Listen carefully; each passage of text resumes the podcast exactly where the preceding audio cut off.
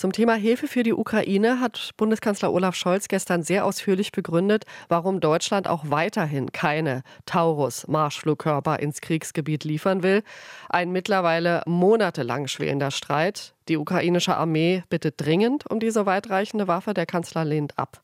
Er fürchtet, mit dieser Waffe aus deutscher Produktion könnte Deutschland in den russischen Angriffskrieg verwickelt werden. Und nun kommt gestern äh, der französische Präsident um die Ecke und schließt den Einsatz von westlichen Bodentruppen in der Ukraine nichts aus. Nichts ist ausgeschlossen, sagt er, um das Ziel zu erreichen, dass Russland den Krieg nicht gewinnt. Thorsten Frey ist am Telefon, der erste parlamentarische Geschäftsführer der Unionsbundestagsfraktion. Guten Morgen, Herr Frey. Schönen guten Morgen, Frau Dahl. Können Sie sich auch vorstellen, dass Deutschland Bodentruppen in die Ukraine entsendet? Also das steht mit Sicherheit nicht zur Debatte, sondern jetzt geht es darum, alles Denkbare zu tun, um die Ukraine in ihrem Abwehrkampf zu unterstützen. Dafür braucht es keine Debatte über Bodentruppen, sondern dafür braucht es eine Debatte darüber, dass wir schnellstmöglich die notwendigen Waffensysteme liefern, genauso wie es Frankreich, äh, Großbritannien und die USA auch tun. Aber der, der, warum sagt der Präsident es dann? Also ich stelle mir gerade vor, wenn Frankreich das macht, dann steht die deutsche Regierung ja auch gehörig unter Druck. Also wenn ich das richtig verfolgt habe, dann war das keine Idee von Emmanuel Macron, sondern er ist auf einen Vorschlag oder eine Aussage des slowakischen Ministerpräsidenten eingegangen und hat die Antwort bewusst offen gelassen und von einer strategischen Mehrdeutigkeit gesprochen. Jetzt muss man allerdings sagen, dass für Frankreich im Grunde genommen das Gleiche gilt.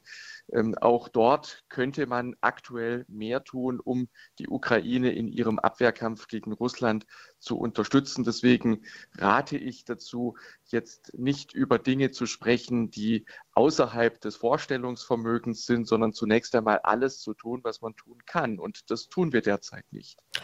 Ähm, ich nehme an, Sie spielen auf die Taurus-Marschflugkörper an. Die will der Bundeskanzler weiter nicht liefern. Und er begründet sie mit dem Satz, wir dürfen an keiner Stelle und an keinem Ort, die dieses Waffensystem erreicht, verknüpft sein. Ist das für Sie nachvollziehbar? Nein, also auch dieses Pressegespräch, das der Bundeskanzler gestern geführt hat, ist für mich in der Konsequenz nicht nachvollziehbar. Er hat Argumente gewendet, die im Grunde genommen schon zu Beginn der Debatte im Oktober widerlegt werden konnten. Es ist natürlich Unfug, dass Deutschland dazu dadurch zur Kriegspartei würde. Und es ist ganz offensichtlich auch nicht zutreffend, dass es dafür notwendig wäre, dass deutsche Soldaten in der Ukraine tätig werden müssten. Andere Länder liefern auch Marschflugkörper und machen das ohne Soldaten vor Ort zu haben. Und darüber hinaus hat Deutschland auch in der Vergangenheit äh, Taurus Marschflugkörper an andere Länder geliefert ohne dass dort Soldaten zum Einsatz gekommen wären. Also diese Aussagen, die scheinen mir nicht ganz schlüssig zu sein. Und was die völkerrechtliche Einordnung anbelangt, halte ich sie für falsch. Was bedeutet das, völkerrechtliche Einordnung? Naja, wenn der Bundeskanzler sagt, dass dadurch Deutschland zur Kriegspartei werden könnte, dann ist das schlicht falsch. Also wenn das richtig wäre, dann hätten wir diese Debatte schon vor Monaten führen müssen. Mich erinnert die Debatte um Taurus ganz fatal an die Debatte um die Lieferung der Leopard 2 Panzer. Und hier fehlt es einfach an der notwendigen Entschlossenheit. Ich habe überhaupt nichts Ver dagegen. Ja, verstehe. Ähm, ich will da nur mal kurz einhaken, weil also Leopard-Panzer aus deutscher Produktion beschießen ja jetzt russische Panzer in der Ukraine. W wo ist der Unterschied? Also wie erklären Sie sich dann das Zögern des Kanzlers?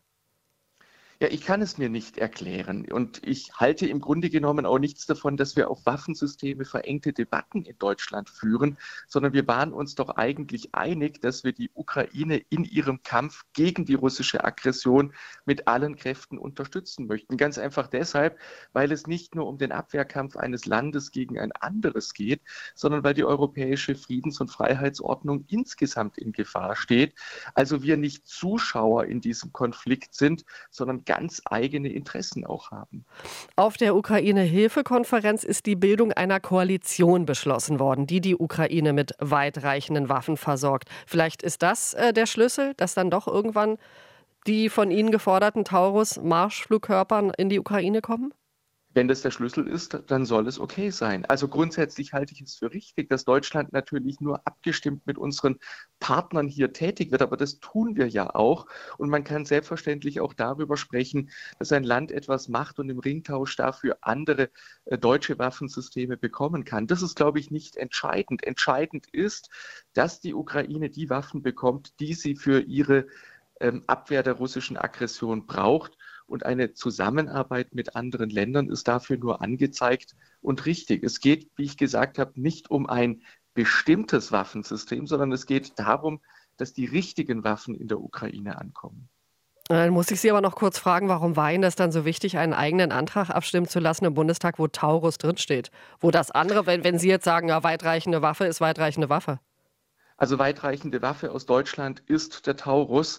Das ist der Marschflugkörper, der notwendig ist, um äh, derzeit die Ukraine am besten unterstützen zu können. Das ist sozusagen die deutsche Waffe, die zur Verfügung steht.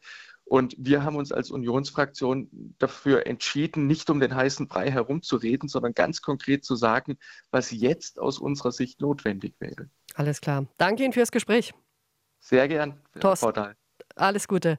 Thorsten Frei, der erste parlamentarische Geschäftsführer der Unionsbundestagsfraktion. Und wir haben gesprochen über die Hilfen für die Ukraine, was sie jetzt braucht, was Deutschland bereit ist zu liefern.